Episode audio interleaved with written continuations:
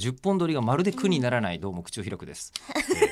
えー本格雑談で。ですすよ。もう今の聞いて本当に数え間違ってないんですね。もう8本目なんですね。そういや前回吉田さんを尊敬してるんですよ。そうしたあしてるんじゃないしたんですよ。尊敬し始めたんで尊す敬されたエピソード聞き損ねてるんですよね今ね。そうでそこからパブロフの犬の名前になって。だってそれ前回ね。そうそう、ん条件反射が身につかなかったうちのうん一匹は吉田なんだねっていう話になったらちょっと満足したのでまあこの話はまた思い出した頃に。流すんだね。そうですね。わかりました。じゃあ中村さんなんか読みたいメールがあるんですか。ねえあじゃあ僕の方にあります。あありますはい、えーああったんですけどねどうぞどうぞ 牛になった牛になったうん中村さんの方行きましょうか。いいですよどうぞいやあそうですか。はいいうやだ。なんで急にやだないの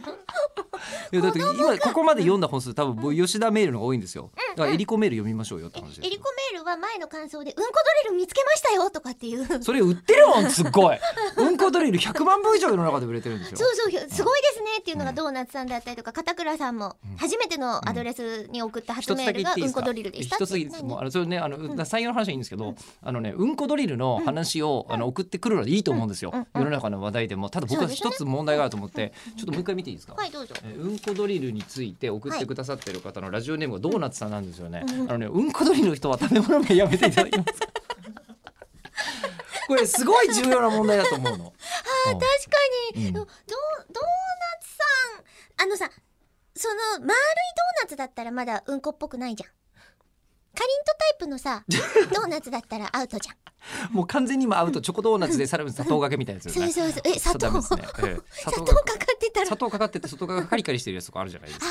もうーもう全然ダメですよもうだから。あのなんだっけダメださっきさっきまであのなんですか下ネタと裁判はあのいいよいいよチョコとドーナツ相性最高みたいなのは全然いいと思うんですけどあのうんことドリルまではいいんだがうんこと食べ物ダメだ言うなダメだよ中村さ私が